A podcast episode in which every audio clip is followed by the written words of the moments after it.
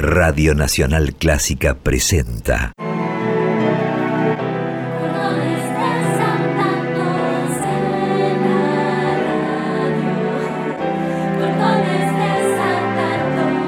Clásicos desatados.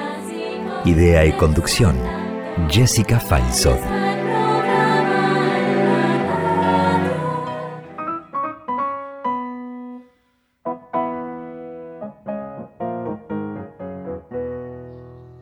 Me gusta mucho este artista, eh, Chick Corea. Era un pianista de jazz muy creativo, eh, murió hace poco, siempre estaba muy contento, parecía cuando tocaba. Y este disco que se llama Children's Songs es un disco en el que solo toca el piano solo y me parece muy juguetón, muy lindo para trabajar, tiene muchos climas diferentes y les dejo una frase que él dijo, no tenés que ser Rembrandt o Picasso para crear algo, ¿no? Estos grandes pintores, grandes artistas. La diversión de hacerlo, la alegría de crear, está muy por encima de cualquier otra cosa que tenga que ver con el arte.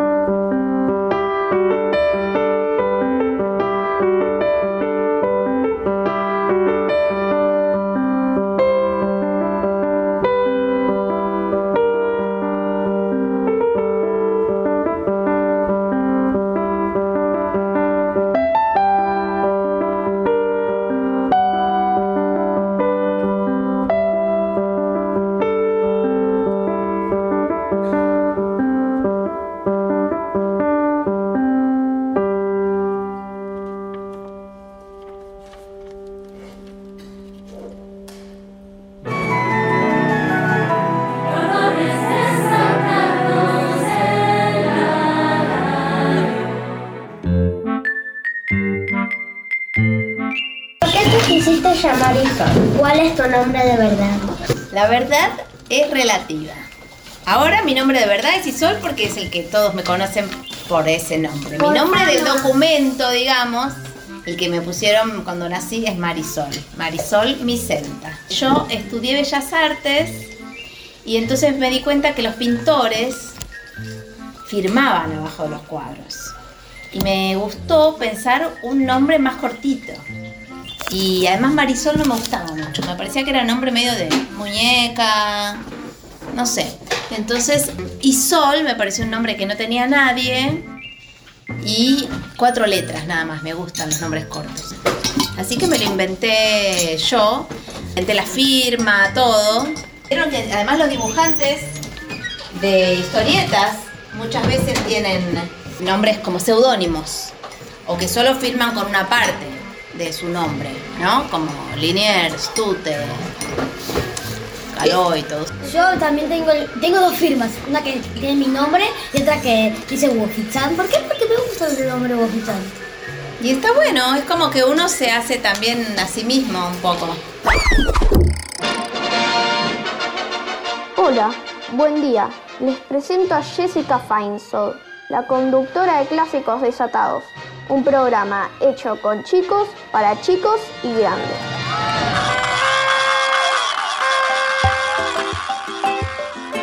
Hola, ¿cómo están? ¿Cómo les va? Hoy tenemos como invitada a la artista plástica, escritora, compositora y cantante Isol Micenta.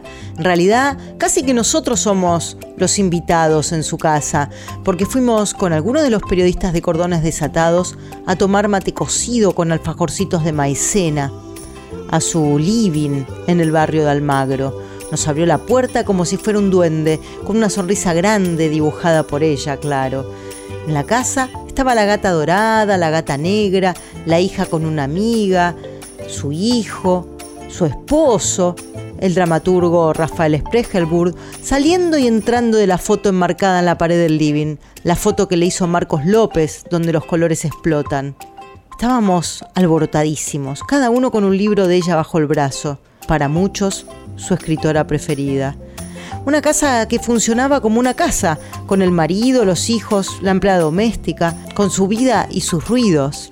Quizás escucharán algunos de ellos en la entrevista. Pero para poder contar el cuento de este encuentro con los mejores climas posibles, quiero agradecer especialmente al maestro del cuento del sonido, a Diego Rosato a Martín Gulish, a Boris, a Raquel Gorosito, a Gustavo Mainetti, a Úrsula Hahn, a Jorge Luján, a mi amor, a mis amigos, a los periodistas de cordones desatados y especialmente a ustedes, los oyentes.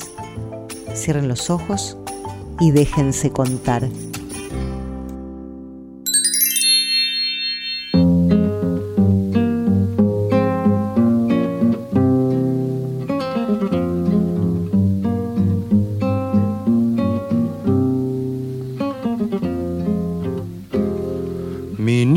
Se fue a la mar a contar olas y China, pero se encontró de pronto con el río de Sevilla, con el río de Sevilla entre Adelfas y Campana, cinco barcos se mecían con los remos en el agua y las velas en la brisa, y las velas en la brisa.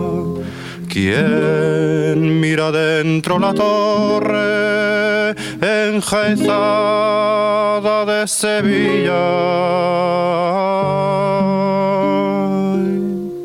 Cinco voces contestaban, redondas como sortija, redondas como sortija.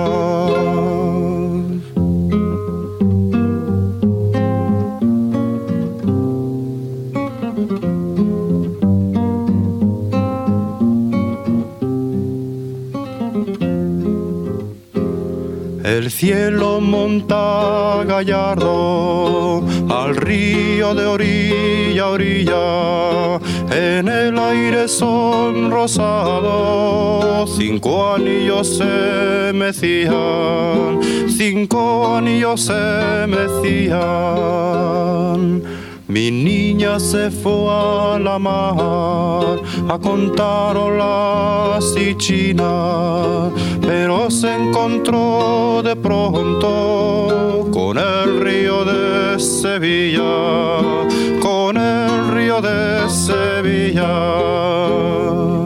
¿Quién mira dentro la torre enjaezada de Sevilla? Cinco voces contestaban, redondas como sortija, redondas como sortija. La canción de Paco Ibáñez es una canción que me gusta mucho, también me parece muy misteriosa. Yo se la cantaba a mi hija para dormirla y la escucho desde que era muy pequeña. El texto es un poema de Federico García Lorca. Y bueno, me parece muy hermoso y misterioso porque esa niña que se fue a la mar no se sabe eh, qué pasó. Por eso la elegí porque en mi vida eh, estuvo muy presente y me gusta mucho como la canta también Paco Ibáñez. Me gusta que haya elegido poetas y les haya puesto música.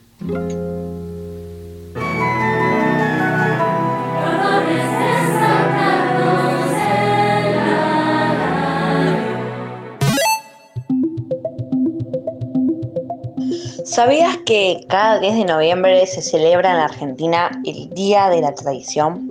En homenaje al escritor José Hernández, autor del gran poema Martín Fierro. Lo que festejamos es el cumpleaños del escritor, ya que José Hernández nació el 10 de noviembre de 1834 en la chacra de Pueyrredón, San Martín, provincia de Buenos Aires. La obra tiene como protagonista al gaucho payador Martín, quien fue obligado a incorporarse al ejército, de que huyó para convertirse en un gaucho amatrero fuera de la ley. En sus páginas, el autor expresó la vida del gaucho en el país, su estilo de vida y costumbres. La primera parte la escribe en respuesta a los tipos de gauchos que Sarmiento describió en su libro Facundo o Civilización y Barbarie, la palabra tradición deriva del latín y significa transmitir o entregar. Así llegó el español como aquello que pasa de una generación a otra. Es el legado que continúa hasta el presente, siempre en permanente construcción y que determina la identidad cultural de un país. Soy Clarita y soy parte de Periodismo por Chicos.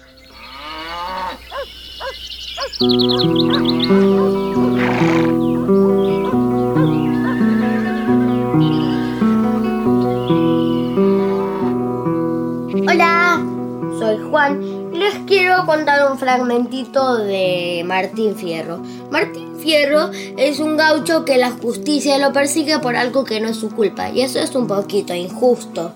Bueno, dice así, Martín Fierro, aquí me pongo a cantar al compás de la vihuela, que el hombre que lo desvela, una pena extraordinaria, como el ave solitaria, con el cantar se consuela. Yo no soy cantor letrado, más si me pongo a cantar, no tengo cuando acabar, me envejezco cantando, las coplas me van brotando, como el agua de manantial. Hay hombres que de esencia tienen la cabeza llena, hay sabios de todas menas, más digo. Sin ser muy ducho, es mejor que aprender mucho, la aprender cosas buenas.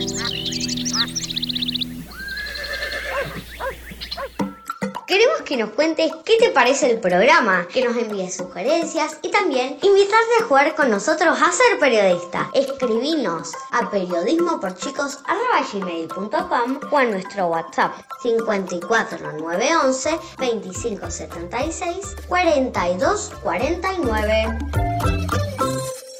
¿Quién dice cuál es la forma que son las ¿Quién dice que el mundo es solo celeste o rosa? Hay que ser petit para mirar. Cuando conozcas a Petit, vas a volver a preguntar por qué las cosas son así, si algunas veces son así. ¡Mi mascota imaginaria existe! ¿Cómo se te ocurre, Petit? La canción de Petit la hicimos junto con el músico que hace la música de toda la serie, que se llama Gustavo Pomeranek. Y sobre una base musical que él me dio, yo inventé esa melodía y esa letra y después la grabamos en su estudio. ¿Cómo se creó Petit? ¿Petit la serie o Petit el libro? Eh, lo, lo primero de Petit. Lo primero es el libro. El libro de Petit, a mí se me había ocurrido una idea, como una especie de tratar de hacer un manual de lo que estaba bien y lo que estaba mal y de lo imposible que era hacer eso tan estricto. Me divertía la idea de un nene explicándole a la mamá lo difícil que era. Y un día estaba volviendo de Francia en un tren, en una vez que estaba en Europa, y ahí lo empecé a escribir y quizás por eso se llama petit, que significa pequeño en francés. Ah, no sabía, pensé que era inglés. Y en- porque también para mí petit es cualquier niño. No es, eh, por eso es como que su nombre es casi como niño. A mí también me decían petit, porque soy muy petiza. Ah, de ahí viene. Así que también hay algo ahí. Viene de Mi vos. hermano me sigue diciendo petit. Ajá, ¿tu hermano es más alto? No, No, un poquito. o Se sea, pone además unos zapatos con plataforma para parecer más alto. Él y vos no. Yo usaste zapatos poco, con pero él mm, quizás tiene más tema porque es varón y no quiere ser petizo. ¿Por qué me empezaste a hacer cuentos? Es, eh, escribir o dibujar. Y dibujar. ¿Por qué empecé? Porque mm, siempre me gustaron mucho los cuentos y las ilustraciones. Es- me gustaba la poesía, me gustaba el cuento corto. Y este es mi marido, lo saben. Buenas. Él es actor eh, y escritor. Bueno, entonces en mi casa mi papá eh, escribía cuentos también, inventaba cuentos todo el tiempo y dibujaba y era pintor. Entonces también era algo que estaba mucho en la casa. Cuando fui a Bellas Artes, estudié Bellas Artes yo, en un secundario que a la mañana estudiábamos las artes plásticas y a la tarde era el Rogelio Urrutia. Ahí empecé también a pensar qué hacía, el trabajo y pintaba, pero siempre me dieron ganas de inventar historias. Entonces ahí empecé a ver como publicaciones como la historieta o como los libros ilustrados que eh, unían esas dos cosas, la escritura y los dibujos. En un momento vi que cuando empezaron a salir unos libros de una editorial que me gustaba, que, que había una editorial que eh, hacía unos libros como me gustaban a mí, como con, muy artísticos y como con buenos argumentos. Entonces dije, quizás puedo hacer un libro de- eh, para esta editorial, o sea, así. Yo ya había hecho algunas historietas, había ganado algunos premios de historieta, pero porque eso, me había dado cuenta que más que hacer un cuadro, me gustaba hacer algo que fuera más popular, digamos, que todo el mundo pudiera tener uno, porque yo un cuadro lo puedo vender a una persona. Pero si yo hago una ilustración, se imprime y lo puede tener un montón de gente. Ahí empecé a pensar que quería ser ilustradora, que ser ilustradora en general tiene que ver con relacionarse con una historia, con un cuento. Primero fui ilustradora de, de libros, de diarios y revistas. Hice ilustraciones para Clarín, para Mira, no la página 12, para noticias, o sea, no para cosas para niños. También trabajaba en una agencia de publicidad, ahí hacía otras cosas. Cuando yo salí del colegio era la época de la apertura democrática, había sido, ¿no? Era el 89, algo así. Y todo el mundo se hacía sus revistas, había mucha autoedición. Y bueno, de la autoedición pasé a presentarme a un concurso de esta editorial, Fondo Cultura Económica, que hacía cosas tan buenas.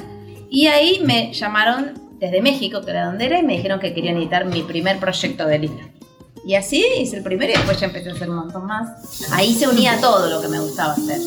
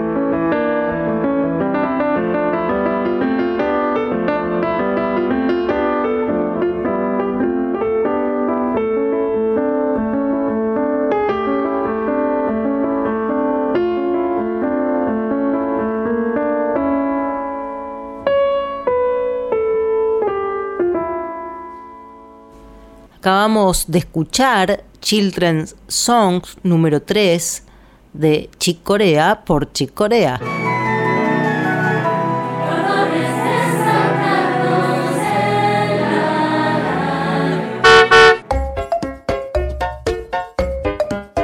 Tus personajes están basados en tu vida. En mi vida, em, bueno, No en la vida, chicos. es la selva de la vida. Tiene que ver con mi vida, las historias que se me ocurren y, y mis observaciones, ¿no? De esas cosas y me gusta el personaje del niño, como el que mira. Me parece divertido, así como ustedes que de pronto le dicen al profe, ay, justo vino el que me cae peor.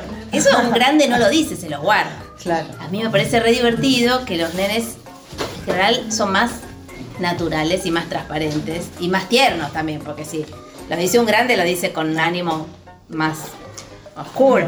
En cambio, en un nene hay algo que me gusta de esa personalidad que uno tiene cuando es más chico, que tiene más frescura y también una curiosidad. que es la que permite de pronto que las cosas se muevan y que uno mismo está aprendiendo y que uno no tiene que saber todo. Y entonces uno tiene menos miedo de preguntar así. Cuando uno es grande a veces siente que ya te- tiene que saber todo y entonces que va a quedar como que está mal preguntar. A veces tienen más miedo los grandes que los chicos. En ese sentido, sí tienen que ver conmigo, los personajes y los cuentos. Con momentos míos en que también quizás tengo algunas preguntas que se parecen un poco a las de a los de los nenes. Pero bueno, después el cuento toma su propia historia que me divierte. Tus personajes son tus hijos, les lees cuentos para ir a dormir a tus personajes y, y a tus hijos. A ver, mis hijos los tengo hace 11 años. Y los libros los hago hace ya. Mi primer libro salió en 97. Mi hijo lo tuve en el 2012. Ellos no estaban. No son mis personajes. Soy más eh, yo. Todos los personajes tienen algo que quizás tiene que ver conmigo. Como yo me acuerdo mucho de cuando era chica. Y, y- y además, aunque sea grande, a veces puedo sentirme una chica. Más, más, como mirar las cosas como de esa manera. No lo, no lo perdí eso. Vieron que hay gente que no se acuerda nada de cuando era chico, que me parece rarísimo. Y está bueno no olvidarse. Cuando tuve hijos, eh, hice, hay algunos libros que hice que son El Menino, pero ahí hablé de, de un hijo, un hijo, eh, un niño o una niña. ¿Vos lo tenés? Tengo el menino y le pedí a mi mamá que lo vaya a buscar para que me lo firme. Eso tuvo que ver con que yo de pronto tuve un hijo y entonces tenía, se me ocurrió esa idea porque tuve un hijo. Pero no habla de ese hijo en especial, sino de, bueno, de todo lo que me desató eso eh, y se armó, un cuento. Con otro imposible, que es otro libro mío, también tiene que ver con haber tenido un hijo y, y ver cómo es el lado del lado de los papás que estaban totalmente cansados en el cuento. Y a, los, a mis hijos les leo un montón antes de dormir. Les leo muchos libros porque me encantan y tienen una biblioteca increíble. Porque además es la mía que yo tenía de antes. Más. Y aparte la que ahora con la excusa de que para ellos también compro más todavía. Y algunos que nunca me hubiera comprado yo. Como todos los de dinosaurios que compré para mi hijo, de máquinas, de camiones. Y aprendí un montón de cosas, de barcos. Ahora mi hijo fanático de todo lo que es los, los países, las banderas. la-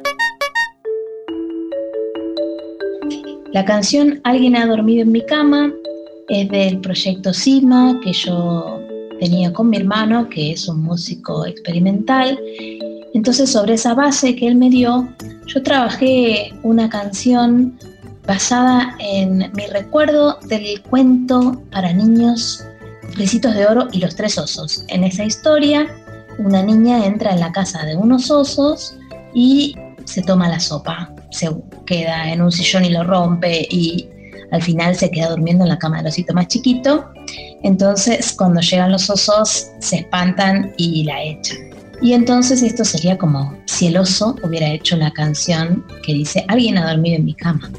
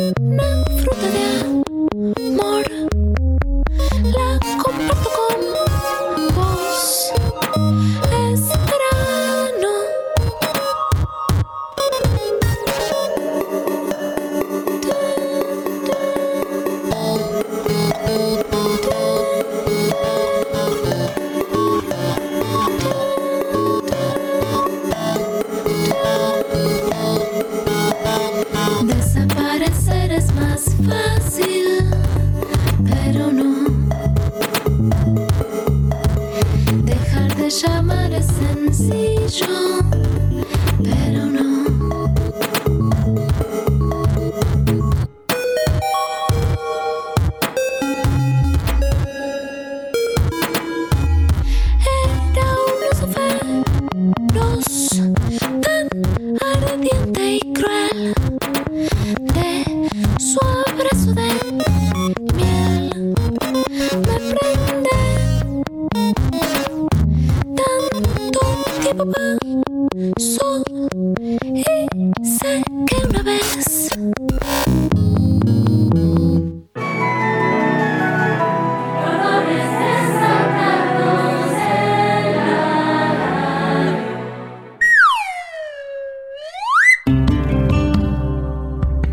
11 de noviembre será el Remembrance Day, Día del Recuerdo, número 105 en la historia de la humanidad. En este día se recuerda el final de la Primera Guerra Mundial, que empezó en julio de 1914 y terminó en noviembre de 1918.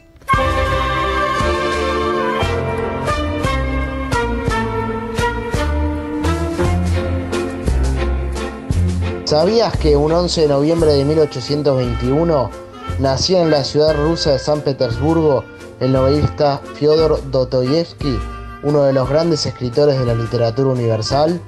Su obra explora la psicología humana en el complejo contexto político, social y espiritual de la Rusia zarista del siglo XIX. Soy Bautista Caputo, periodista de la secuela.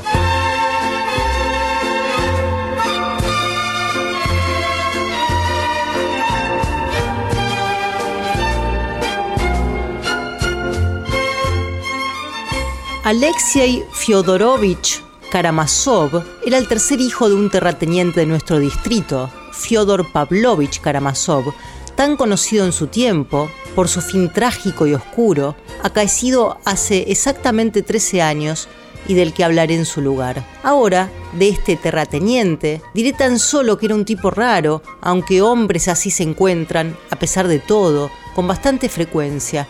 Era el tipo del hombre no solo ruin y disoluto, sino a la vez torpe, aunque de aquellos torpes que saben componer a las mil maravillas sus asuntos de intereses y únicamente al parecer tales asuntos. Había empezado casi sin nada, como un terrateniente de los más insignificantes, amigo de comer en mesa ajena, empeñado en hacer vida de gorrón. Sin embargo, al morir, resultó que tenía hasta 100 mil rublos en dinero constante y sonante. Al mismo tiempo, siguió siendo toda su vida uno de los hombres más torpemente insensatos de nuestro distrito. Lo repito una vez más, no es cuestión de estupidez. La mayoría de estos insensatos son bastante inteligentes y astutos, son precisamente de una torpeza peculiar, nacional. Este es el comienzo de los hermanos Karamazov de Fyodor Dostoyevsky.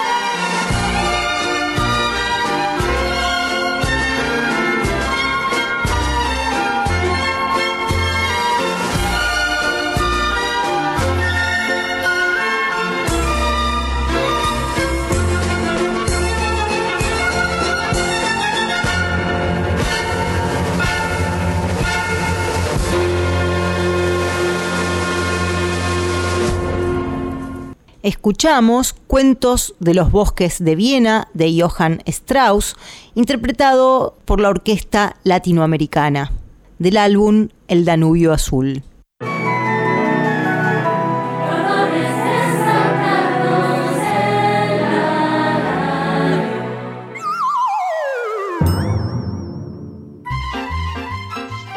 Si no cuentas cuántos cuentos cuentas, nunca sabrás cuántos cuentos cuentas. Entonces dime, ¿cuántos cuentos contaste ayer mientras contabas ayer? Hola, soy Juli, tengo nueve años y vivo en la ciudad de Buenos Aires. Para los que ya me conocen, hayan plantado las semillas, cosechen y acá les doy. Y para los que ahora me están conociendo, también les doy semillas, planten, cosechen, por favor.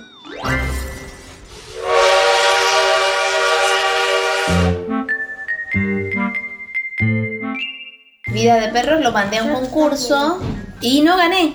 No gané el concurso porque decían que los personajes estaban con cara demasiado locos. Bueno, Y- era media loca la historia. Sí, pero eh, eh, a partir de ahí esa editorial me empezó a publicar un montón. Y bueno, yo con tal de publicar ese, en esa editorial no me importaba eh, si ganaba el primer premio. Gané una mención honorífica. Ah, muy bien. Pero desde ahí es, es mi editorial, claro, la que me editó todo. Y al final, bueno. Se acostumbraron a tu locura. Claro, a la es locura eso. de tus O sea, personajes. Después ya me lo decían, ay, hace esos personajes locos que están tan buenos. Ah. Eh, esto era en México además. Como que tienen, claro, es una editorial que la sede está en México. Fondo de Cultura Económica se llama. Se tienen que acostumbrar un poco al estilo de uno, ¿no? Y acá en Argentina eh, nuestro humor es un poco más loco quizás que el de México a nivel dibujo. Entonces, lo que a nosotros nos parecía súper gracioso, quizás yo les daba un poco de miedo. ¿Qué le pasa a tener? Tardé mucho, hacía muchas veces, lo sigo haciendo, siempre hago muchas veces los mismos dibujos para que quede la expresión como yo quiero. ¿Tenés peluches de alguno de tus personajes? Peluches no, pero sí, tengo un petit, dos petits. Uno que compramos porque nos gustó, que lo vimos en Mercado Libre. y ya dijimos, este está bien hecho. Hay, a veces, hay bastantes petits así. eh, como, Medio raros. como hechos eh, sin permiso, digamos. No, no, no, no, no está comprada la licencia, digamos. Y Paca Paca hizo uno, pero tengo unos almohadoncitos que hizo Paca Paca, que están buenos. Pero es difícil hacer un peluche de petit porque tiene como la cabeza grande, el cuerpo chiquito y una forma medio, medio difícil, no sé, no, no es redondito. ¿Vos te autodefinís raro o especial? ¿Por qué? Apa, yo no me autodefino, porque me parece que yo pienso que todos tenemos algo de raro y de especial. Por eso secreto de familia. Vieron Ah, que, qué so- que bonito. su familia es medio los rara. pelos parados. De chica yo me sentía que quería ser más parecida a las otras chicas de mi grado. Me sentía un poco diferente. Pero no la pasaba tan bien con eso. En mi casa me sentía especial. Y en la escuela me sentía rara. o sea, entonces en mi casa eran mis papás muy jóvenes y, y les gustaba mucho el arte. Mi mamá cantaba, mi papá pintaba. Y leíamos todos mucho, mucho. Y después yo iba a la escuela y se hablaba. Yo no tenía televisión, por ejemplo. Tenías- Los demás chicos sí. Pero las chicas, Eso las era lo raro chicas ya. que, que vos querías como ser, habían, eran tus amigas. Eran mis amigas, pero yo no me terminé de encontrar con mis reales amigos hasta que en la secundaria conocí a mis amigos de, de Bellas Artes. Ahí encontré como mi grupo, que se parecían más a mí. Eran mis amigas, eran mis amigas y la pasaba bien, pero de pronto no teníamos las mismas, los mismos intereses. Yo leía mucho, ellas no.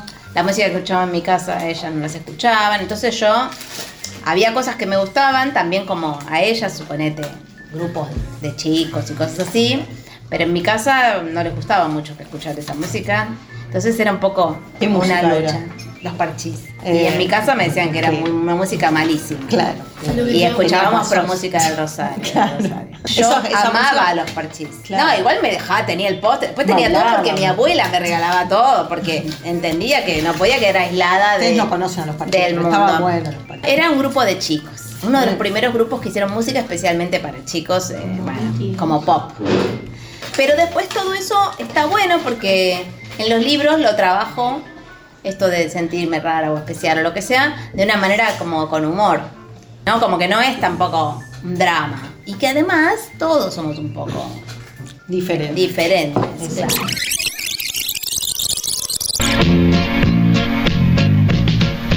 Somos cinco amigos de verdad, llenos de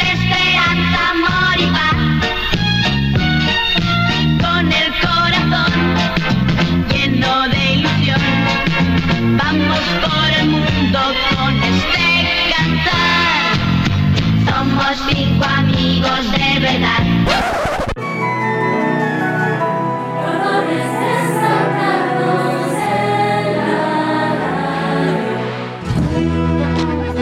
Un día como hoy, pero de 1894, nació en una chacra de la localidad santafesina de Colonia El Garrobo el bandido rural Juan Beba y Loreto, apodado el Robin Hood criollo, por robar a los ricos para ayudar a los pobres.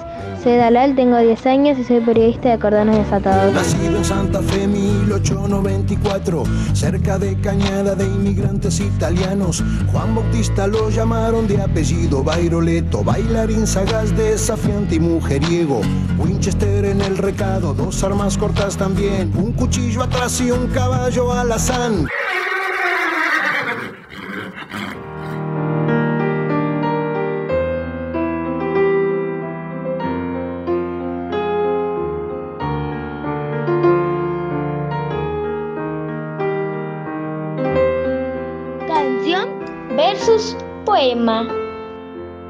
Jorge Luján.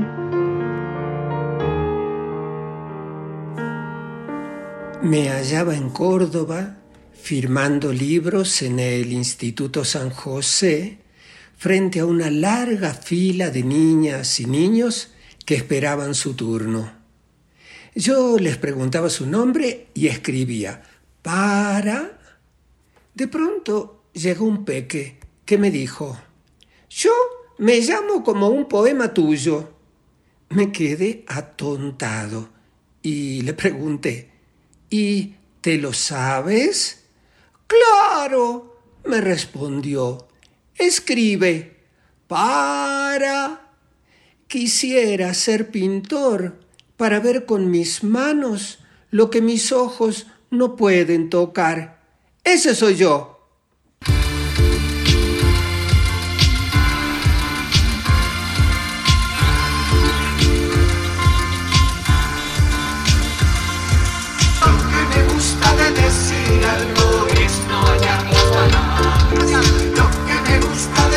Decir algo es no hallar las palabras. Cuando las encuentro, no me gusta lo que digo. Cuando las encuentro, no me gusta lo que digo.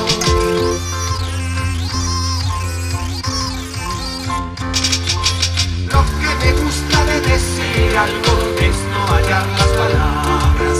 Lo que me gusta de decir algo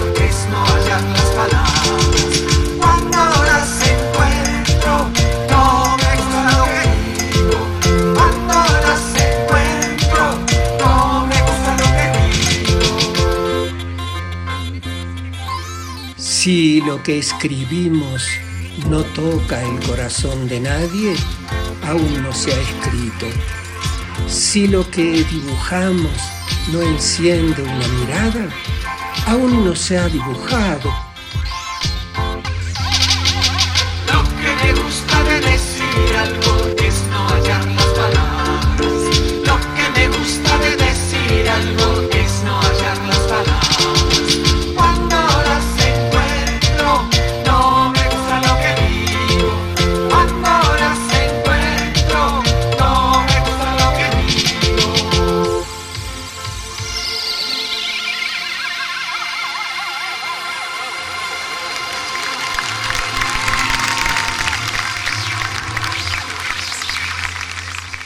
Escuchamos el tema Lo que me gusta, compuesto por mí, Jorge Luján, e interpretado junto a Giancarlo Fragoso y Nicole Luján, quienes hicieron el arreglo. Los textos son del libro Como si fuera un juguete, ilustrado por mi querido amigo iraní Morteza Sajedi.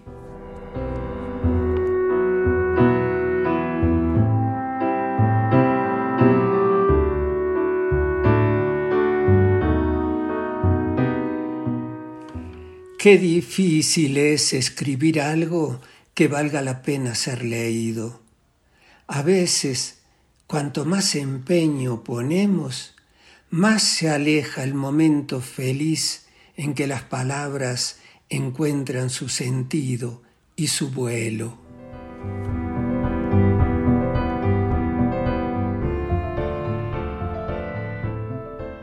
Escribir sin esperar nada. Escribir descubriendo. Yéndonos al olvido mientras nacemos. Envejeciendo cada vez más nuevos.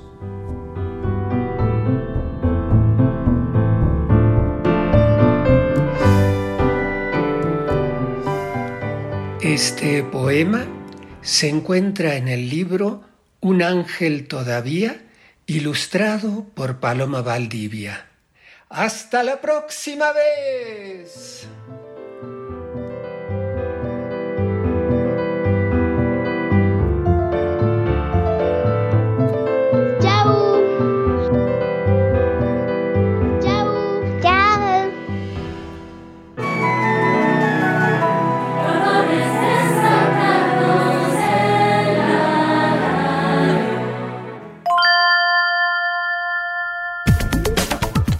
Desatados te invita a que nos envíes un mail a periodismoporchicos.com, Instagram periodismo por chicos o a nuestro WhatsApp 54 911 2576 4249. ¿Cómo lograste hacer esos dibujos como mm, tejidos? En, Ah, en esa- tu último libro, La costura. En el libro, la costura, eh, no, no lo hice yo el tejido. Chal, está al final, que se ve el Ah. chal que lo tengo puesto. Bueno, al final dice que está basado en los bordados tradicionales de la cultura palestina. Y ese es un chal hecho en Palestina. Es hermoso. Ahora sí, bueno, si quieren después se los muestro. Me llamaron de un museo de ahí. Querían que usara algo de su tradición para sacarlo de esa tradición y convertirlo en un cuento. Me gusta mucho esto de, de mirar las cosas como si no supiera qué son. Entonces empecé a mirar el chal y empecé a ver los dibujitos, las casitas y lo di vuelta y vi toda esa parte que tienen atrás los tejidos, que es la parte que no se ve siempre, que es la parte como del revés. Entonces ahí se me empezó a ocurrir la historia de dos mundos y lo que hice fue como sacarle fotos al chal, escanearlo, lo escaneé todo. Entonces a partir de eso fui encontrando cosas como los fondos son de chal y después yo lo intervine con la historia, con eso, de pronto le sacaba algunas partecitas para inventar como los personajes y todo eso lo fui. ¿Vieron cuando uno ve, por ejemplo, un mármol o una mancha de humedad o algo así, empieza a encontrar figuras? Pues, bueno, eso empecé a hacer yo con el chal del otro lado. Empecé a encontrar que se parecía a un animalito y entonces le ayudaba a que eso que yo veía se viera más. Con ese objeto, inventar la historia. A mí me gusta mucho trabajar con eso, con agarrar cualquier objeto y de pronto verlo de otra forma y, y ver, bueno, que cómo sería, cómo Tenías se una podría serie con, usar. con tomatitos hace poco. Tomat- ¿No? Sí. Eran unos tomatitos Encontré cherry. unos tomatitos con que, que parecían, que tenían cabecita. Es que hay cosas lindas para ver. Todos los días hay cosas raras si uno está Si te mirando. fijas muy cerca, las cosas cambian.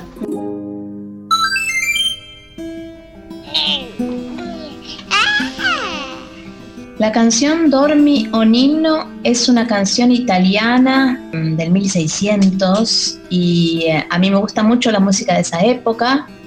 Esta es una canción para cantar a un niño para que se duerma y yo la canto cuando voy a leer mi libro La costura porque en ese libro dice que para pasar al otro mundo de ese libro solamente se puede pasar cuando uno está dormido.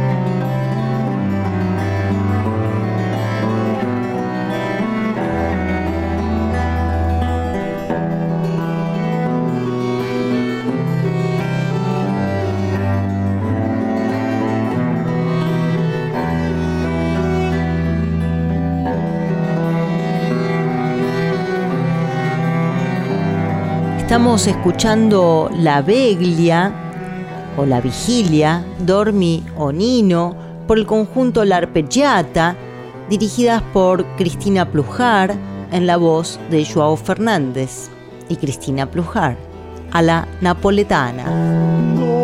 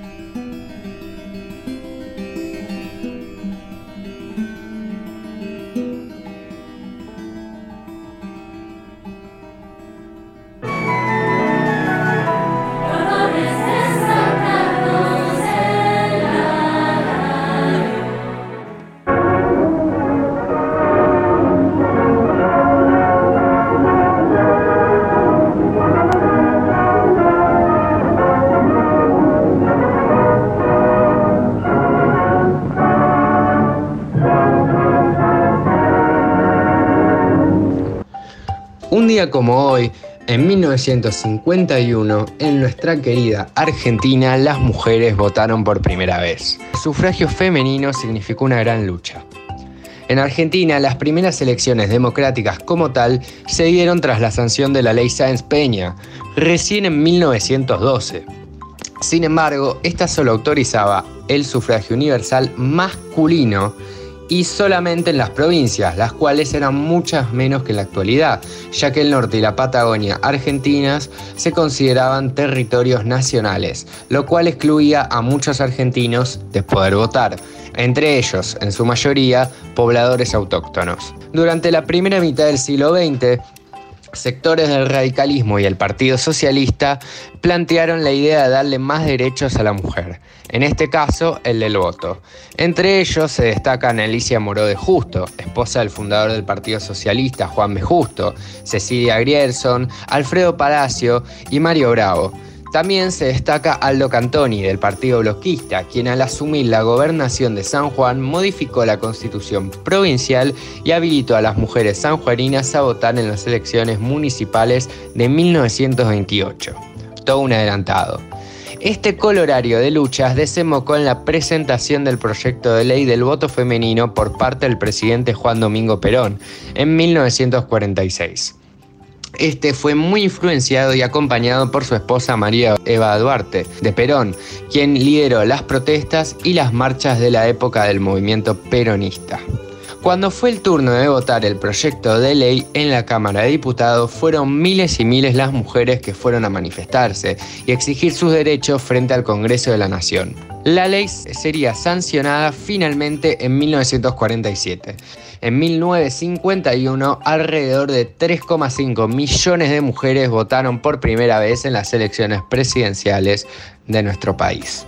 En el cuadro de las elecciones que se avecinan este 19 de noviembre, Magdalena, de 104 años, fue sacada del padrón electoral por su edad. Sin embargo, esta grabó un video reivindicando sus derechos y recordando aquellas primeras elecciones de 1951, donde ella pudo votar por primera vez.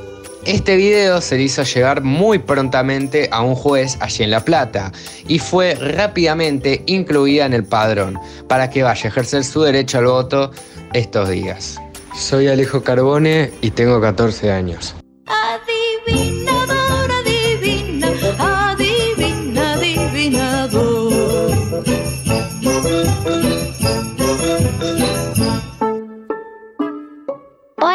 Argentina, vivo en Cutumán, tengo 5 añitos y les voy a contar una adivinanza. Si yo te miro, tú me ves. Y todo lo que digo, te lo digo al revés. ¿Qué soy? El espejo. ¡Wow! Chao. Los amo. No se vayan. Es el momento de nuestra sección quizás más esperada. Cazadores de chistes malos. ¿Qué tienen en común un telescopio y un boxeador?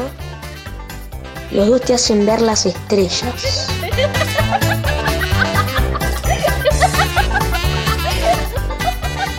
¿De qué trabajas? Antes en la tintorería, pero ahora apago incendios. Ah, ¿eres bombero? No, soy extintor.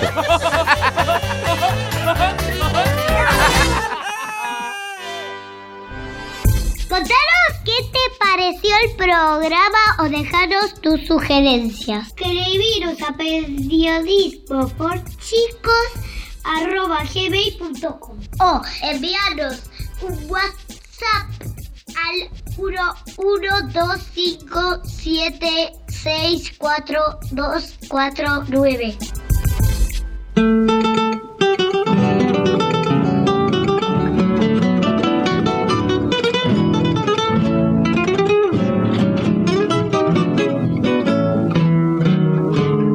¿Y yo qué tengo que ver si el agio y tu mujer te han roto el presupuesto?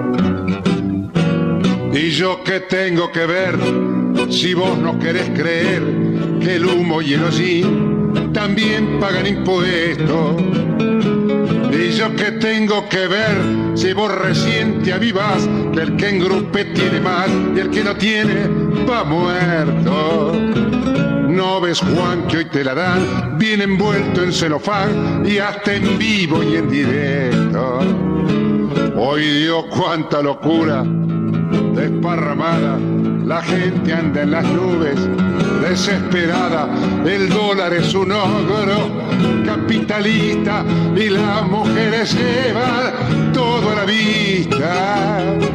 Y yo qué tengo que ver con todo este gran burdel, vos hinchas y no alcanzás y me querés convencer que esto lo va a componer el PRODE y un candidato. Anda, quejate a la nato y yo, y yo qué tengo que ver. Estamos escuchando Y yo que tengo que ver, letra y música de Héctor Marcó por Edmundo Rivero. Al mundo, ¿quién lo entiende? No hay justicia ni hay perdón, te dan el vino aguau, la leche se ha cortado y vos, indiferente. Caza un bastón y busca que está escondido el dragón en la ley o en la razón que guarda una biblioteca. Si no tirate a dormir, que lo mejor la seguís llorando en otro planeta. Hoy Dios, cuánta locura desparramada, la gente anda en las nubes, desesperada, el dólar es un ogro capitalista y las mujeres llevan todo a la vista. Y yo qué tengo que ver con todo este gran burdel, vos hinchas y no alcanzás y me querés convencer que esto lo va a componer el PRODE y un candidato. Anda, quejate a la nato y yo, y yo qué tengo que ver.